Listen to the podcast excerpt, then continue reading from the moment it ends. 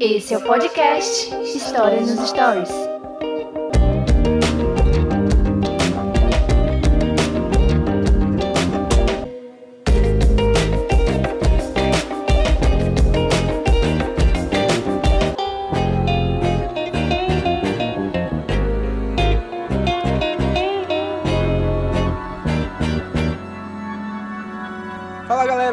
Sou Daniel Rinei e esse é o podcast História dos Stories. Vamos falar sobre Stephen Hawking.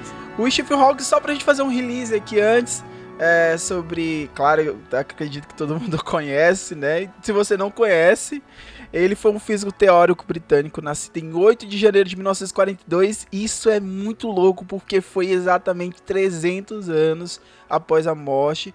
E outro cara super interessante que vale uma biografia aqui também no nosso podcast, o físico italiano Galileu Galilei. Exatamente, cara, que louco, 300 anos aí após. Ele se tornou um dos maiores cientistas de todos os tempos e foi responsável por grande parte das maiorias descobertas relacionadas à astrofísica moderna. E quem está aqui comigo hoje, sim, ela que começou comigo com os IGs do Instagram, isso há dois anos atrás, cara, muito antes da quarentena. A gente já estava produzindo conteúdo no Instagram. E eu estou tendo o prazer de receber aqui a minha amiga, é, minha companheira de trabalho nas escolas, ela mesmo, Bárbara Leal. Olá, pessoal. É uma grande satisfação estar aqui com vocês para falar um pouco sobre esse gênio que se chama Stephen William Hawking. Né? Mas antes de falar sobre Stephen, eu vou falar um pouco também sobre mim, né? Como foi que eu cheguei a essa paixão referente ao Stephen? Eu sou uma professora de língua portuguesa, mas que tem uma queda, uma paixão pela ciência também. Então foram basicamente várias contribuições, influências, melhor dizendo, é, de alguns professores, né? Um professor influenciando o professor, sempre é assim, né? Pessoas que tem essa capacidade de, de conquistar, né? Então, eu fui influenciada por um professor, um professor doutor, doutor em física, melhor dizendo, chamado Antônio Miranda, e foi através dele que eu passei a me interessar por divulgação científica. E é aí que Stephen Hawking entra na minha vida.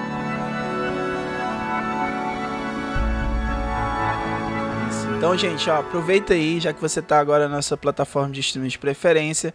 Segue o História nas Histórias aí para dar aquela força para você sempre, sempre tem conteúdo aqui toda semana, você tem conteúdo de histórias do pop, do cinema, ciência. Ah, mas é um, um podcast de, de história. Ah, mas aqui a gente vai flertando com todas as áreas, né? Aqui a gente tem para todos os gostos, você vai encontrar um episódio aqui no podcast História nas Histórias, tá bom? Então siga também o podcast História nas Histórias lá no Instagram, tá? E aqui no, na descrição do episódio tem os contatos lá, as redes sociais da Bárbara, se você quiser entrar em contato com ela e também entrar em contato com o História nas Histórias, tá bom? Então vamos lá, vamos conversar hoje sobre Stephen William Hawking, aqui no podcast História nos Stories.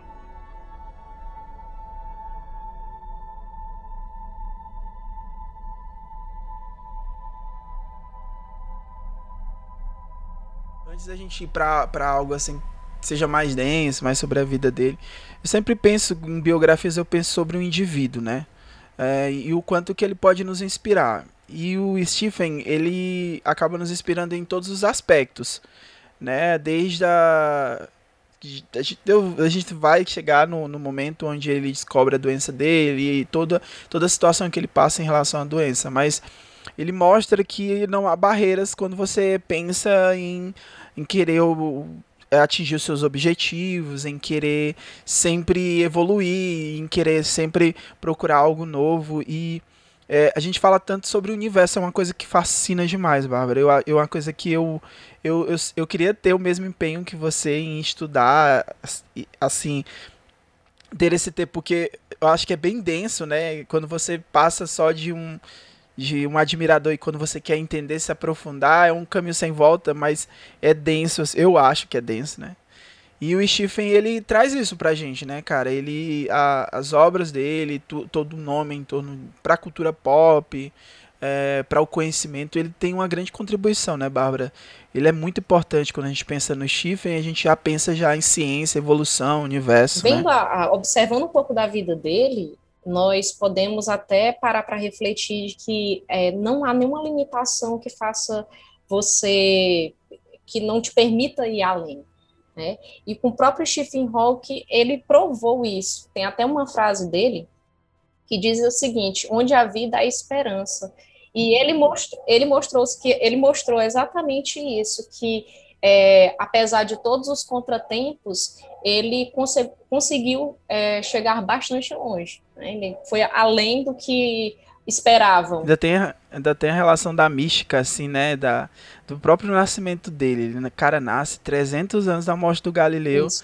Que é uma coisa assim tão fascinante, né? Você perceber tem isso. Tem até um trecho da, da autobiografia dele que ele comenta o seguinte, que é, naquele mesmo momento, 200 é, mil bebês também estavam nascendo naquele momento, mas um, pelo menos, demonstrou interesse em astronomia. Adivinha quem era? O, os pais, né, no caso, o Frank Hawking, né, que era um biólogo pesquisador e ele trabalhava no Instituto Nacional de Pesquisa Médica em, de Londres, e a Isabel Hawkins. E até uma coisa que me chamou a atenção, até pelo, pela, por essa, esse começo né, da vida dele porque os pais dele já estavam inseridos dentro desse mundo acadêmico, né?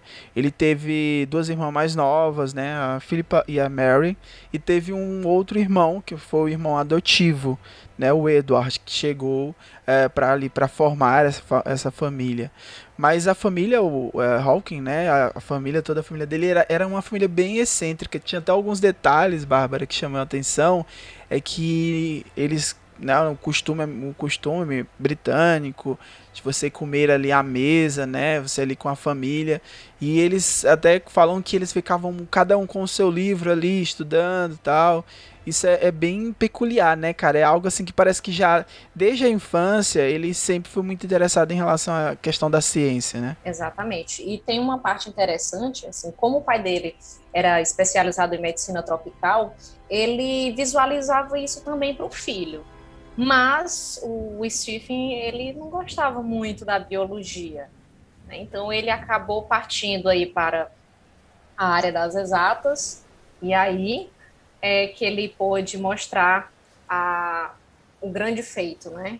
A contribuição dele referente aí até mesmo a radiação Hawking, que nós vamos abordar mais à frente. Esse interesse dele pelas ciências assim passa também por alguns conflitos que ele teve na infância porque durante a infância ele não se deu muito bem com a escola, né? E ele teve muita dificuldade. Até ele, ele colocava como um dos responsáveis por ele não aprender a, a ler e escrever com, com tanta rapidez, tinha sido os métodos que os professores usavam. E até, até com a gente falando sobre essa questão de educação, eu, falo às vezes assim, o método, o método que eu uso para ensinar para os meus alunos é o método que vai atingir um aluno que tem uma facilidade para aprender através daquele método.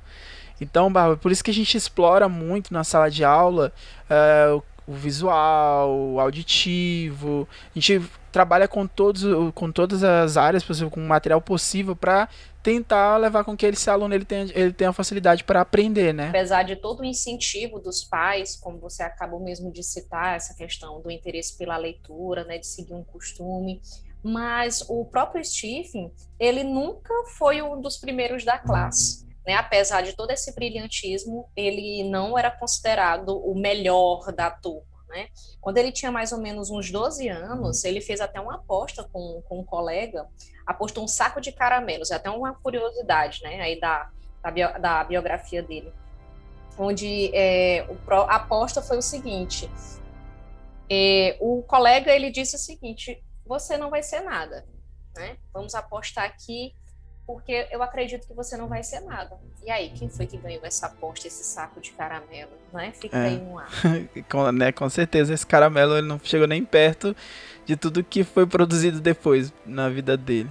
E, e outra curiosidade também da infância dele é que ele estudou ali é, até 10 anos de idade, ele era educado em uma escola só para garotas, né? Então era uma escola que tinha uma educação voltada para garotas. Isso foi entre 1950 e 53. Ele, aí esse detalhe é, que chama atenção é que ele não era considerado um aluno excepcional, né? E, e, eu fico, eu penso assim, eu, cara, onde foi que eu, eu não consegui fazer que nem um Hawkins? Porque eu também não era um aluno considerado excepcional. Nem eu. E, pois é, eu fico pensando assim, cara, eu queria ter nessa sorte, a sorte que ele teve de.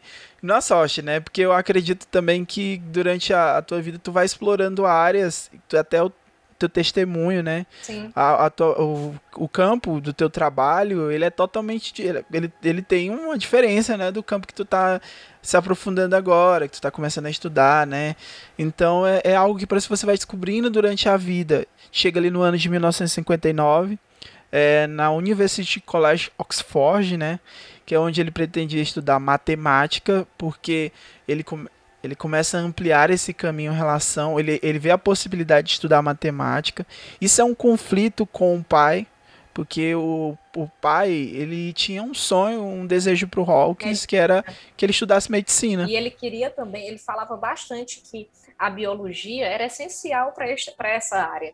Né? Só que Exatamente. ele não gostava muito porque ele falava, não, mas a biologia é muito descritiva. E então eu prefiro estudar matemática e física porque segue mais o propósito, né, de na verdade, ele até achava também que a matemática e a física, assim, entre aspas, eram fáceis, né? Então ele o tempo todo é, tudo para ele parecia mais fácil, menos a biologia, né? Que ele disse que era tão descritivo, isso não gerava tanto interesse para ele mas é, foi na matemática e na física que ele realmente encontrou é, a, a, sua missão, né? Que o, deixou também um, um legado dele em, referente a essas descobertas, essas teorias acerca do e, universo. E, só, e você vai percebendo que esse caminho dele é justamente é, é o encontro, né? Isso vai sendo gradativo, porque pegando a biografia dele durante esses anos, não dava se você encontrasse o Hawkins na, na, universidade, você não diria assim, cara, esse cara ele vai ser muito importante, ele vai ficar dentro ali do, uh, vai ser considerado um dos bastiões da física moderna. Não dava para ter essa noção. E aí os principais interesses dele era a termodinâmica, a relatividade e a, me a mecânica quântica.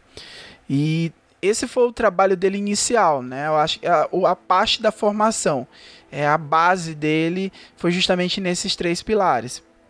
Depois ele, ele, foi, ele teve o doutorado né, na Trinity Hall, em Cambridge, que é o que a gente está falando sobre essas duas universidades que vão ser importantes para ele nesse primeiro momento. Eu vou só abrir um parênteses referente a, a Oxford, quando ele estava por lá, que ele percebia que os amigos dele é, estavam todos ali voltados para o serviço militar. E ele acabou se sentindo sozinho, sozinho, né? Diante dessa situação, ele procurou aí um, novas formas de tentar é, é, se aproximar de algumas pessoas, tanto que ele acabou é, participando aí de, de, momentos onde ele era o timoneador, né? Como ele direcionava ali na, na canoagem. Ah, como é o nome dela? É, é dela ou é dele o nome do, do, do cachorro? Bob. Ah, é o Bob. Ah, o Bob tá participando aqui da nossa gravação, viu? O Bob é importante. E, é, e isso, Bárbara, com a participação do Bob, vou deixar, Bárbara. Que a gente tá conversando, a gente vai indo. Eu acho que é massa que ele participa isso para ele poder, né, ficar com as pessoas, acabar tendo um contato. E ele era tipo, para você ter uma noção, você tem lá a galera que tá remando, né, tá fazendo ali a força, tal. E ele é o cara que vai guiando, ele vai dando as coordenadas, ele é como se fosse ali o, o dentro da, da do rally, você tem ali o controlador que fica ali, né, navegador, fazendo tudo. Então ele tá dando a direção para os caras lá, né? Ele acaba literalmente é, dentro disso ele é a mente pensante, né? E isso ajudou bastante para ele ter contato com outras pessoas e ele acabar se enturmando ali, acabar, acabar tendo ali uma, uma relação com a galera. Eu, eu acredito que o Hawkins ele ele aquele tem aquele estereótipo né, que a gente construiu ao longo dos anos. Eu acredito que ele teve uma grande contribuição para isso, né, aquele estereótipo do nerd. Mas ele tentava sociabilizar, né? ele tentava estar junto ali, trocando ideias, experiências, ajudando naquilo que ele tinha como o conhecimento, né? Tentando ajudar de alguma forma. Isso que eu acho Isso, bacana dele. Então, cara. nessa prática do remo, ele direcionava. Daí dá pra gente até perceber que ele já até usava a física, né? Porque, querendo ou não, até nesse momento bem cotidiano, dava para aplicar. Então, ele direcionava ali os remadores a seguir no seu objetivo e quem sabe aí levar uh, um, troféu nas competições. Né? E também foi nesse período que ele cursava física em Oxford que ele também fez o exame, né, que foi extremamente crucial para a descoberta da, da doença. Mas dele. antes desse período do, do exame que ele descobriu, ele conheceu a Jane ou foi depois? A, essa questão da, de conhecer a Jane foi mais ou menos nessa época, né? Ele acabou conhecendo a Jane, né, no momento decisivo mesmo da vida dele. Então, entre os estudos e essa descoberta foi que a Jane apareceu na vida dele para somar é, verdadeiramente. É, porque, de fato, nesse esse momento, até no, no filme, né? Se você também for optar para assistir, pela, assistir o filme, acho que o filme é a melhor indicação para você pegar uma base, assim, antes de você se aprofundar e mostra, mostra muito desse momento inicial, né? Da base dele. É a teoria de tudo. É, exata teoria de tudo, que esse filme é muito bonito. Ele casou pela primeira vez em julho de 1965, né? E isso, ele estava fazendo doutorado, né? Era esse período. Era do doutorado. Sim, esse, nesse período mesmo. E aí ele fez esses exames e logo mais ele teve a notícia de que simplesmente ele viveria aí dois anos, né? Mas não foi exatamente isso que aconteceu. E o mais, assim, assustador, porque ele foi, ele foi passar um tempo no Irã. E aí, ele no Irã, ele estava num ônibus. E na época em que ele estava no Irã, teve um grande terremoto. Só que quando ele estava no ônibus, esse terremoto, teve ali o momento do terremoto, ele não percebeu, porque o ônibus estava já né, balançando ali e tal, naquela situação. E o motorista ele teve que frear e, e buscar o ônibus de forma assim, né, rápida, assim, pá. E ele caiu e ele acabou machucando, né, a vértebra dele, fraturando, é, fraturando a vértebra.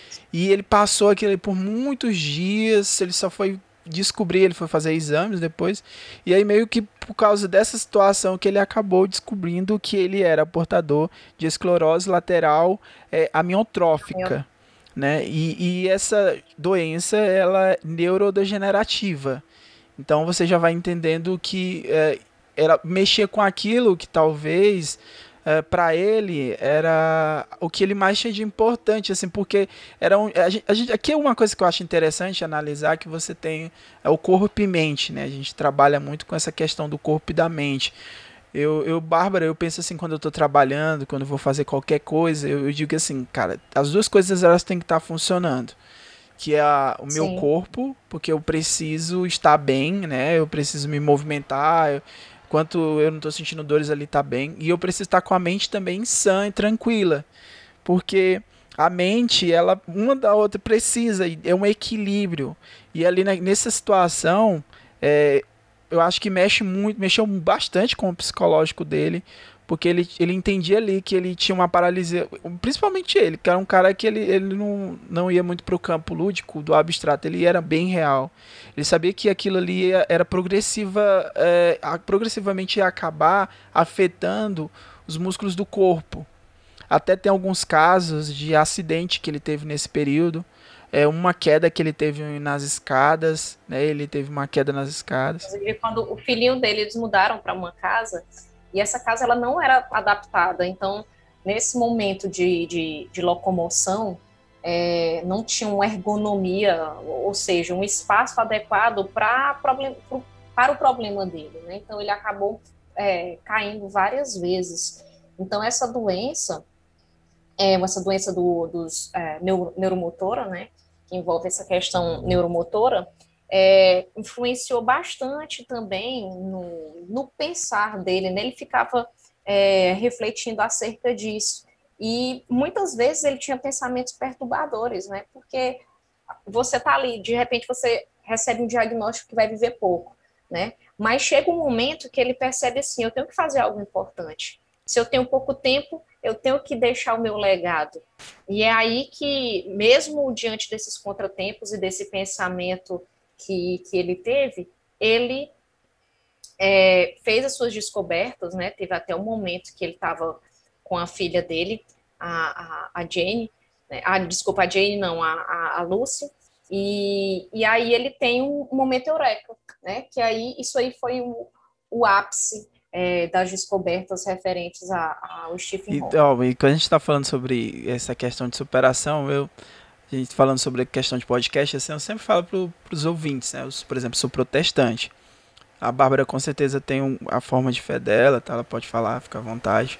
Mas eu, quando eu tô numa situação bem complicada e não nada se compara em grau ao que ele viveu nesse, nesse momento, né? Mas eu tenho, eu tenho, eu tenho me, me apegar àquilo que eu acredito, a minha fé, né? E o Hawkins é uma das coisas que era que é particular dele, era que ele se descrevia como ateu, né? E em algumas ocasiões ali ele usou a palavra de Deus, né, em, nos livros.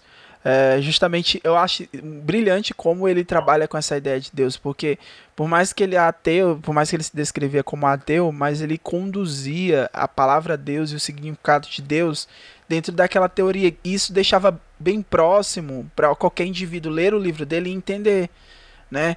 Ele, ele conseguia transcrever, ele conseguia transmitir um saber científico para quase que uma forma literária, né, Sim. Bárbara? É uma coisa assim, cara, que é, é, é tão sensível, Já que né? Você falou um pouco sobre essa questão literária, é, não é porque ele tinha uma limitação é, no corpo, né? Porque a mente dele estava funcionando perfeitamente.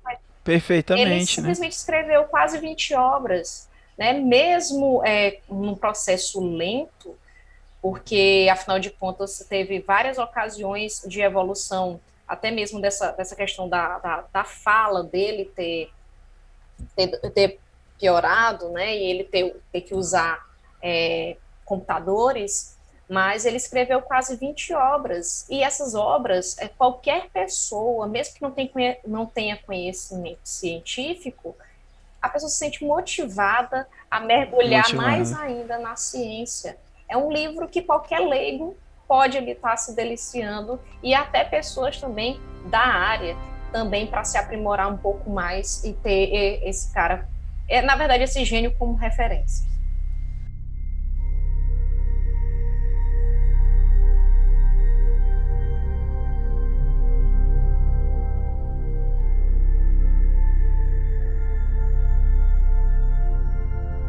Eu, eu tava lembrando de uma situação, Bárbara. Eu tava aplicando prova um, um dia e no ensino fundamental. E, e, uma aluna terminou a prova, é a nossa aluna, né? Sendo a escola das escolas que a gente trabalha. E essa aluna ela tava com esse livro, né? É, que é o livro que é o que mais foi vendeu, né? Que é quando a gente tá falando sobre aqui, é até o nome do filme. E aí ela tava lendo o livro, tal, e eu peguei o livro, tava aplicando prova, eu tinha que estar tá olhando os meninos, eu fazia isso e ficava lendo o livro. Eu li esse livro praticamente aplicando provas, né? Foi uma semana que eu tava aplicando provas e eu tava lendo ele. E e o meu contato que me aproximou muito foi essa visão de Deus dentro da própria obra. Sim. Isso já. Apesar Cara, dele isso... ser ateu, ele menciona assim Deus, ele faz questionamentos relevantes para a humanidade, como a origem do universo, se ele é infinito. Ele fala sobre o tempo, se teve um começo. Fala sobre dimensões, todos aqueles pontos bem curiosos que todo mundo já se questionou. Lembra muito, momento. Bárbara, e, e vale um episódio depois para a gente conversar sobre o cosmo, né? O Cosmo, ele também. Sim. Carl Sagan, Carl é. Eu lembro de um outro amigo nosso também, que é o dos Antes, que ele grava também com a gente. Ele já gravou aqui um episódio sobre o Interestelar. E o Carl Sagan. Ah, cara, eu, eu, a gente conversando sobre isso, Bárbara, é, é, eu só fico lembrando de, de coisas da minha infância. Que eu, eu assisti a série do Carl Sagan, aquela mesma, o Cosmo, a primeira, que passava Sim. na cultura. E eu assisti à tarde. Eu nunca esqueci, eu não esqueci de forma que aquele episódio que mostra os irmãos gêmeos eles explicando justamente a relatividade, questão assim como que um irmão que viajava pela, pelo espaço, né, velocidade da luz, paradoxo dos gêmeos. E como esses caras eles sabiam se comunicar, graças a esses caras, esses indivíduos que eles não resolveram ficar para si, né? O Hawkins com toda a sabedoria que ele, ele possuía, ele entendia a, a importância daquilo né? A questão da. A gente até fala assim, rapidamente eu vou falar sobre isso, mas quando ele fez, né? Ele, em 1985 ele acabou tendo que fazer uma traqueostomia, né? Que é justamente ele praticamente ia perder a, a, as cordas vocais, a fala, né? O desenvolvimento da fala. E a, muitas pessoas conhecem o Stephen por causa daquela voz robótica, né? Sintetizador de voz para se comunicar. Então, a, cara, isso eu, eu sempre considero tudo muito poético. Então, é quanto parece que o universo, né? A gente tende a pensar sobre o universo e as circunstâncias e, o, uh, e toda a situação da vida vai levando para que haja limitações para ele. A mente dele vai se expandindo de tal maneira que é como se fosse um universo, não, não tem limite, né? E só para a gente puxar o termo da, dos feitos científicos, né, e o legado dele, é, o legado do Hawks para a ciência é incontável. Tipo, você Uh, agora, qualquer conhecimento que você lê, o que você vê na televisão, já deve ter alguma influência ali do Hawkins. Então, apesar de todas essas dificuldades que a gente descreveu aqui, ele foi capaz de escrever muitos livros de divulgação científica participou de seriados, participou de filmes. Ele está presente em tudo, assim, né, em relação à cultura pop.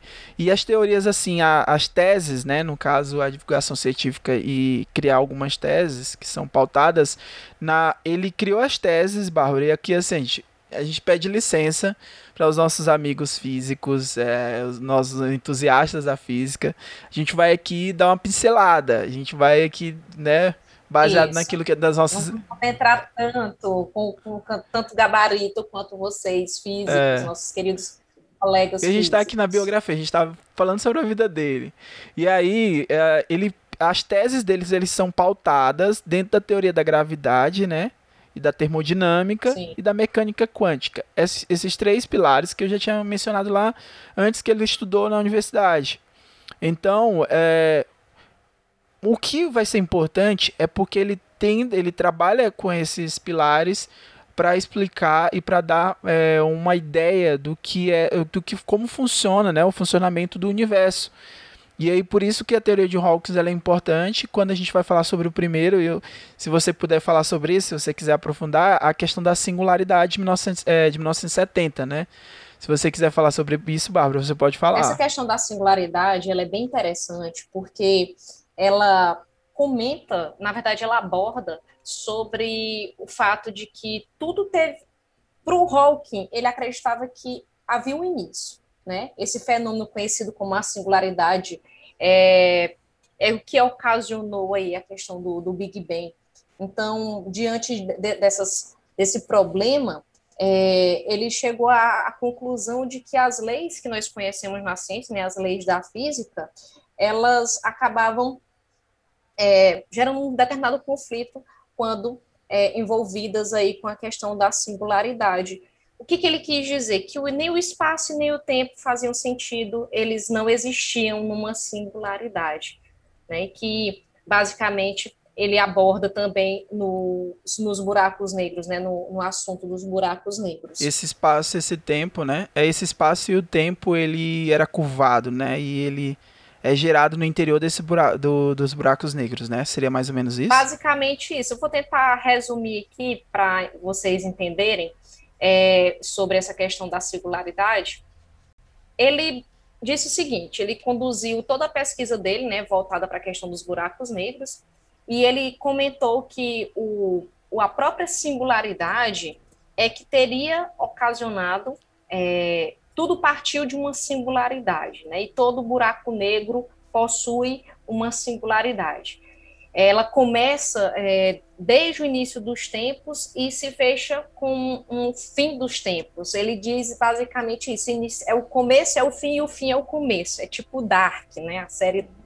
É. Então ele tenta juntar todos esses conceitos para poder chegar numa teoria geral da relatividade de Einstein. Né? Mas até, até hoje, quem descobrir, inclusive, é, quem chegar a uma teoria de tudo, com certeza vai ganhar um prêmio Nobel. Mas até agora, o quem chegou mais próximo desta, dessa teoria foi o próprio Stephen Hawking. Né? Então, é, ele considerou que, que essa teoria, que a teoria da relatividade geral de Einstein, implicava o espaço e o tempo é, em relação ao começo do, do Big Bang e acabava gerando aí os buracos negros. Né? Mas ele disse que o Einstein não estava errado. Ele, o Einstein não estava errado e que a existência dos buracos negros elas sugere não apenas que Deus brinca de dados, mas também que ele nos confunde a jogá-los onde não podem ser vistos. Né? Então, nós temos aí um arquiteto do universo, melhor dizendo, que deixou tudo em ordem, né? ou melhor, a ordem que virou o caos, ou será que o caos que virou a ordem? Então é algo bem reflexivo. E quando você está falando sobre a singularidade foi em 1970, e aí o funcionamento dos buracos negros foi em 1972, né, que é uma das leis sugeridas por Hawking, que ele dizia que a área superficial de um buraco negro é, nunca se altera. E isso vi, é, acabava gerando uma nova possibilidade de pensamento, porque a física clássica ela tinha uma, uma outra forma, um outro caminho para explicar né, algumas das ideias ali da física quântica. E o Hawking também mostrou, é, dentro desse, desse estudo dele relacionado aos buracos negros, é, que eles poderiam ser estudados, que dava para você estudar sobre os buracos negros através de três variáveis, né? Essas variáveis elas são fundamentais para isso. Né? Você pode estudar através da massa, né? o momento angular, que seria essa curva, né? e a quantidade de carga elétrica. E essas bases, essas ideias, elas foram interessantes para o desenvolvimento de uh, outros cientistas né, e outros estudantes começaram a desenvolver cada vez mais o conhecimento sobre buracos negros. Porque era até na década de 80 começou a surgir muito sobre isso e começou a se especular bastante, porque uh, ele te abre o leque para muitas outras possibilidades, né? E, o Hawkins ele vai desenvolvendo, vai desenvolvendo o estudo dele ali. O é interessante que o estudo dele ele não tem uma, uma finitude, né? Ele vai cada vez mais ampliando. Ele vai trabalhar em 75 com o desaparecimento dos buracos negros, né?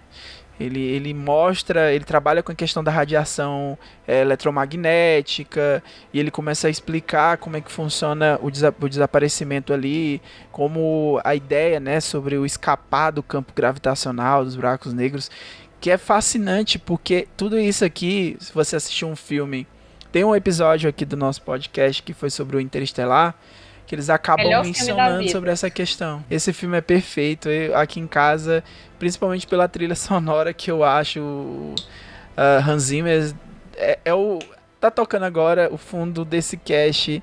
É, é, vai ser basicamente a trilha sonora do Hans Zimmer, que eu sou apaixonado por aquele, aquele sonzinho de órgão ali do, da ideia. Eu sei que no espaço não tem música, mas se tivesse música tinha que ser Hans Zimmer tocando, cara. Porque é perfeito ali. Bárbara.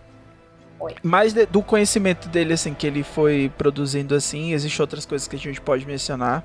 Podemos sim, inclusive, faltou um ponto extremamente relevante, é a contribuição também, parceria, na verdade.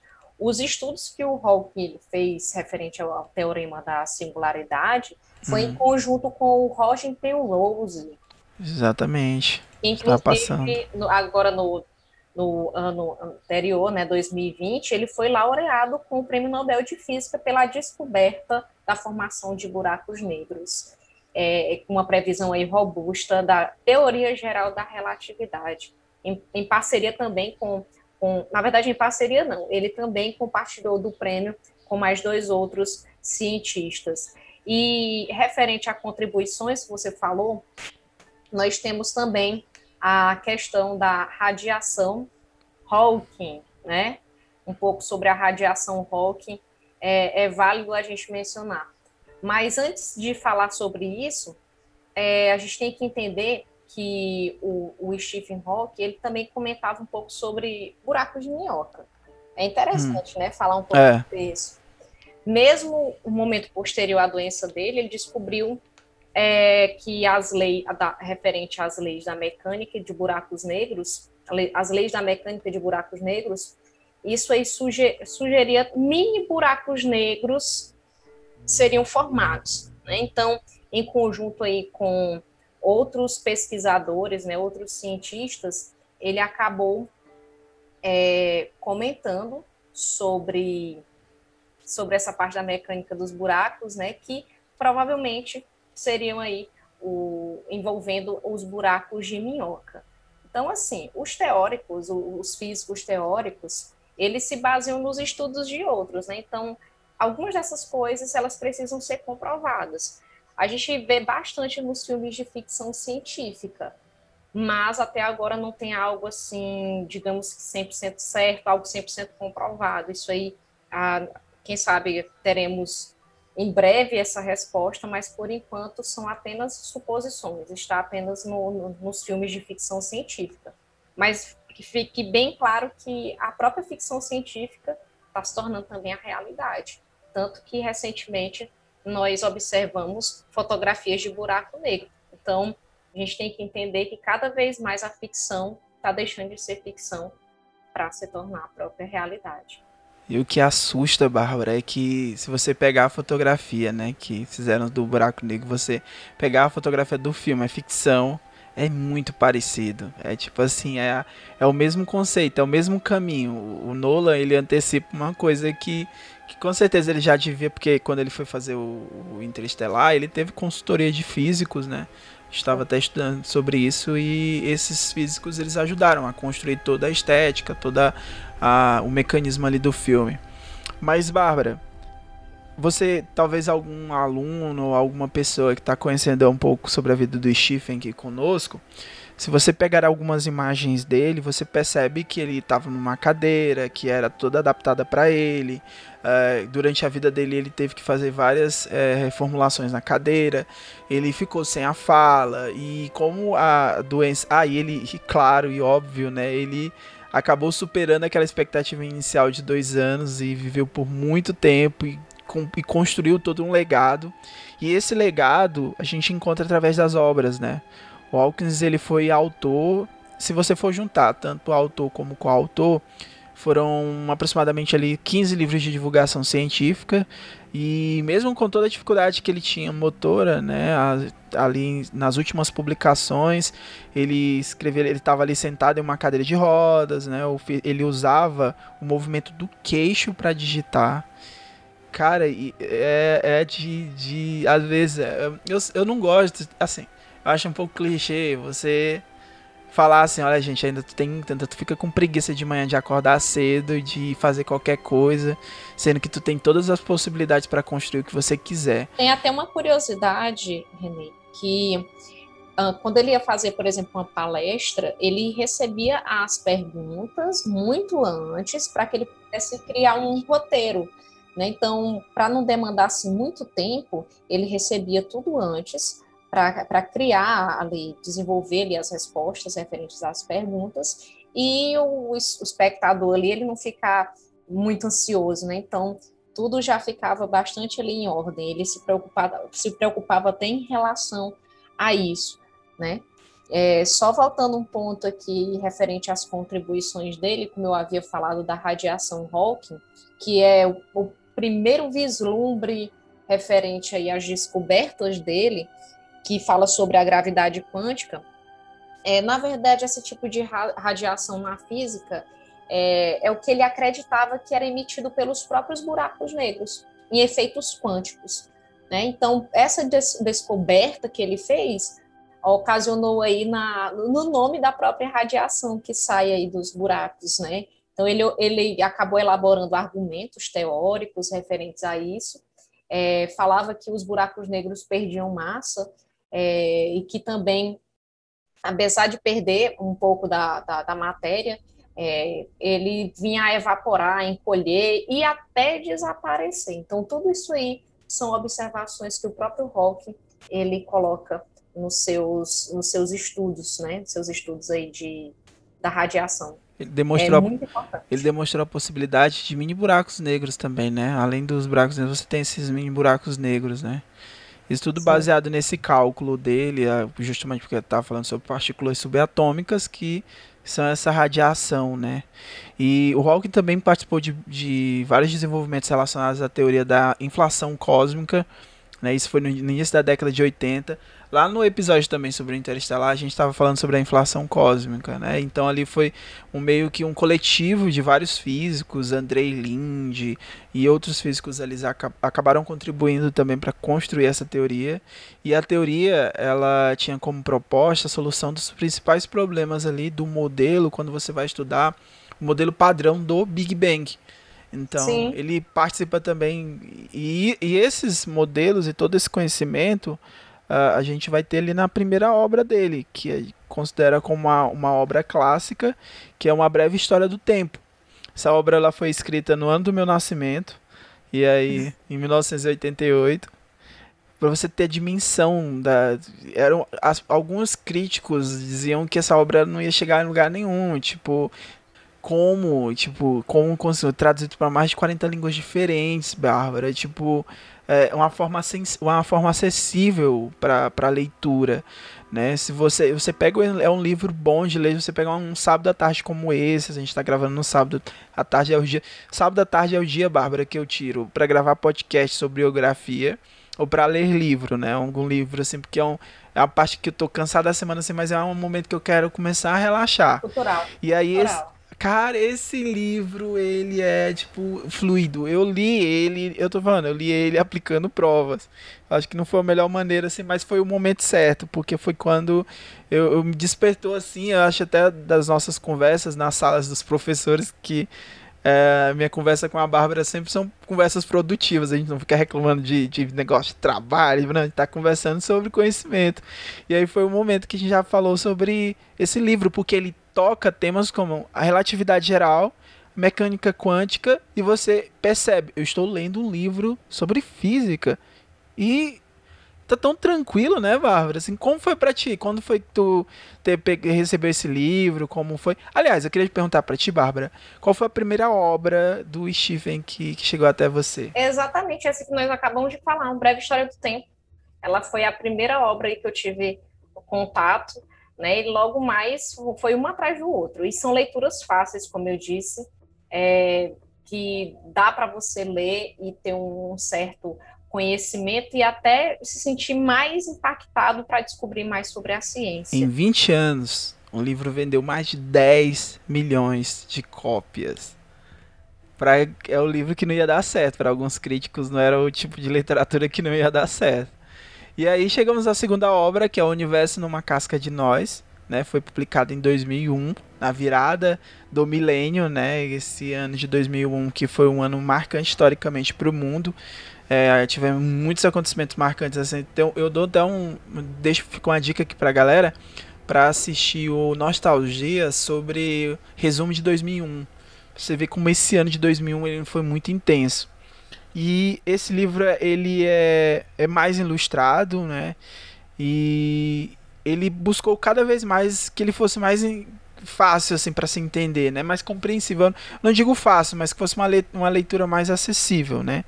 E aí ele contempla a explicação das teorias cosmos, é, cosmológicas, né? Mais recentes ali daquele período de estudo até aquele momento. Ele dá um, um espaço de tempo aí de 88 para 2001 e também fala sobre a origem do universo que uh, acaba sendo interessante porque com essa discussão dele, com essa, essa forma de, de, expressar, ele acaba condensando boa parte das teorias que foram abordadas e ele transforma isso numa literatura e acaba atingindo um número bem maior das, um número bem maior de pessoas por causa já do primeiro livro. E ele não deixa de ser um complemento, mas ele te traz no, novidades, né, em relação aos estudos do, e é do nesse Hawkins. livro, né, Universo numa casca de nós, que ele tenta mostrar para o leitor essa, essa questão. Será que é possível unir a relatividade geral de Einstein, que engloba o macro, Sim. do micro, né, que é a mecânica quântica, que é o que ele fala que é a teoria de tudo. Que se alguém conseguir, alguém que está ouvindo, né, você aí, ouvinte do Histórias nos Stories, se você quiser descobrir, descubra que você ganha um prêmio Nobel. Seria bem interessante, né, nós termos essa essa, esse ícone, esse, gênio para descobrir. Pois agora vamos para a questão da cultura pop. A gente tá falando sobre cultura pop. Você já deve ter visto nos Simpsons, você já tem episódios de The Big Bang Teoria. Big, Big, é, The Big Bang Teoria é direto, você tem menção do, do Hawkins. Você tem é, na, ele, o cara, ele já, já teve participação, ele já, tava, já foi na NASA já em 2006. O, o Hawkins ele revelou o desejo de viajar para o espaço e cara, é uma das coisas mais bonitas que você vai ver hoje. Aproveita, coloca aí no Google e coloca Hawkins 2006, desejo de viajar para o espaço. Você vai ver uma foto, cara, uma imagem que deixa um calorzinho no teu coração nesse momento, que não há, tipo, barreiras, entendeu? A, a vida, gente, ó, Bárbara, eu, eu falo isso, cara, a vida é uma dádiva, né? Seja o que você acredita, né? Se você é ateu, não, você é crente, você não, protestante católico, mas a vida é uma dádiva do universo. Verdade pronto, vamos buscar que eu vou resgatar uma outra coisa que a gente conversou e, e eu já tô aqui já te convidando para falar também do Carl Sagan, porque fala sobre o ponto azul. Aí a gente fala o quanto que a gente é pequenininho no universo. Cara, aquele.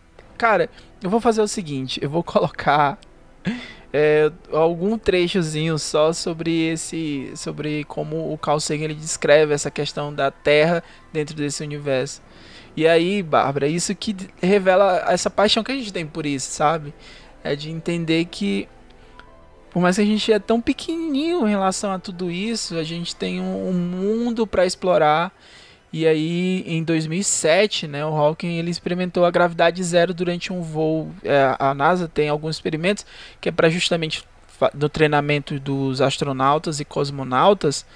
E aí, durante um voo de uma aeronave, né, gravidade reduzida, ele teve essa experiência. E é uma das coisas mais lindas que você é, pode ter como do Hawkins é, aí, o cara. O próprio Stephen Hawking, ele, como eu falei, e o próprio René também comentou, apesar de todas as limitações, os contratempos, é, não só referente aos estudos, até mesmo pessoais, né? Porque, afinal de contas, é, ele também casou outras vezes, né? Teve filho. Casou com uma enfermeira dele, né? Isso. É, então, assim, todo esse processo, e mudou de casa várias vezes, né? Que é um ponto interessante é, o próprio Schiff, ele não, ele não, ele aproveitou a vida como, como ele pôde, né? Tudo que estava ao alcance dele, ele aproveitou e aproveitou de uma forma bem, bem sábia, bem divertida. Apesar dele estar tá ali, você vê ele é, é, não se comunicando, não, não gesticulando, mas ele era muito cômico. Tanto que se você colocar aí na, na, nas redes, né, no próprio YouTube, é você vai observar que ele tem um senso de humor maravilhoso. Então, o Stephen Hawking nada impedia para ele conhecer tanto os, na verdade, tudo que envolvia aqui o plano terrestre, mas também até mesmo o universo. Né? Ele desfrutou aí da gravidade zero.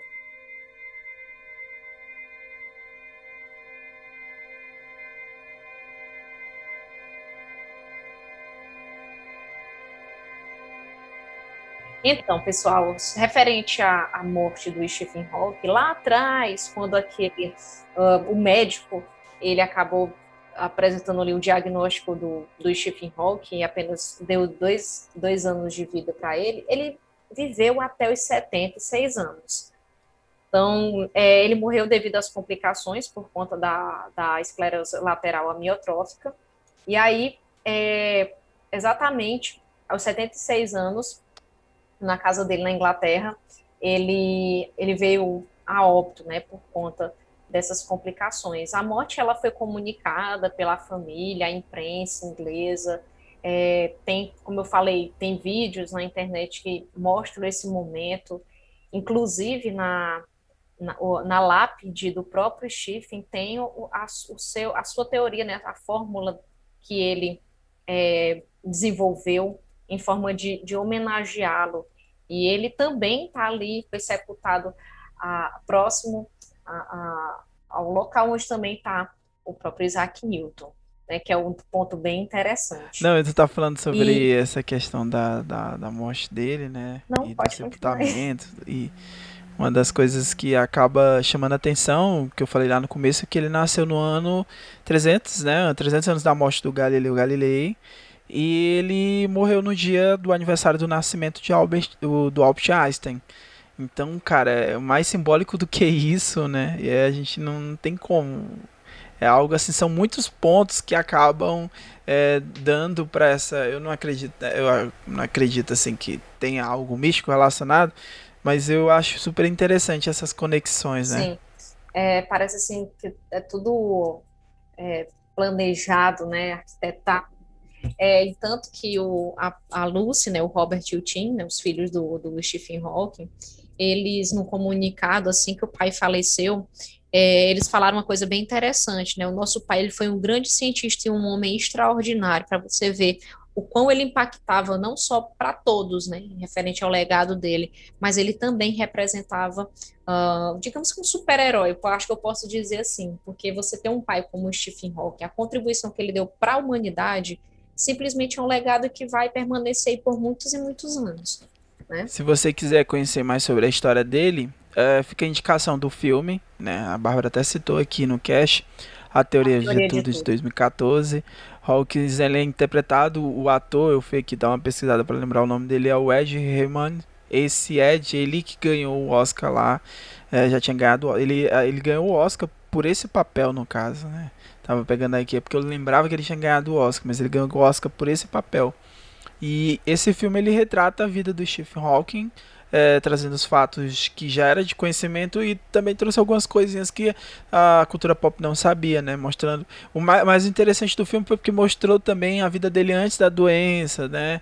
E, e essa cena que você falou, Bárbara, sobre a questão da, do, da, do filho, né? Ali, cara, é Sim. cortar o coração. Toda vez que eu vejo essa cena, eu fico com o coração assim apertado, porque é, é, é, algo tão, né, tão básico de ser humano. Ele fala sobre atividade motora ali e, e a pessoa sofrer com isso. Mas o Hawkins ele traz essa, essa mensagem, né? Se a gente pode pegar das, das personalidades aqui, a gente já falou sobre Princesa Diana, a Princesa Diana, a gente falou sobre Bob Marley, a gente falou sobre Elizabeth I aqui agora a gente está falando do Hawkins. Então eu acredito, Bárbara, que a gente está fechando brilhantemente essa oportunidade falando sobre a biografia sobre o Hawkins. Eu quero aproveitar, né, que a gente está encerrando aqui o nosso bate-papo. É, esse episódio foi bem interessante. Se você tiver alguma coisa que você lembrou agora, ó, eu queria mencionar isso. E se não, eu queria que você se despedisse da nossa audiência, falando sobre a importância do Hawkins para você, para os teus estudos. Se quiser deixar alguma indicação também para a audiência, fica à vontade, Bárbara. Ok, é, eu vou finalizar aqui com até mesmo um trecho do o prefácio do livro que o, o Stephen na verdade, um dos livros que foi escrito também por ele, né, Breves Respostas para Grandes Questões, onde nós temos um prefácio que foi escrito exatamente pelo ator que, que fez o papel do Stephen, né, o Ed. Ele mencionou o seguinte: quando eu me encontrei com Stephen Hawking pela primeira vez, eu fiquei admirado com sua extraordinária energia e sua vulnerabilidade. Devido à minha pesquisa, eu já estava familiarizado com a determinação daquele olhar aliada ao corpo imóvel.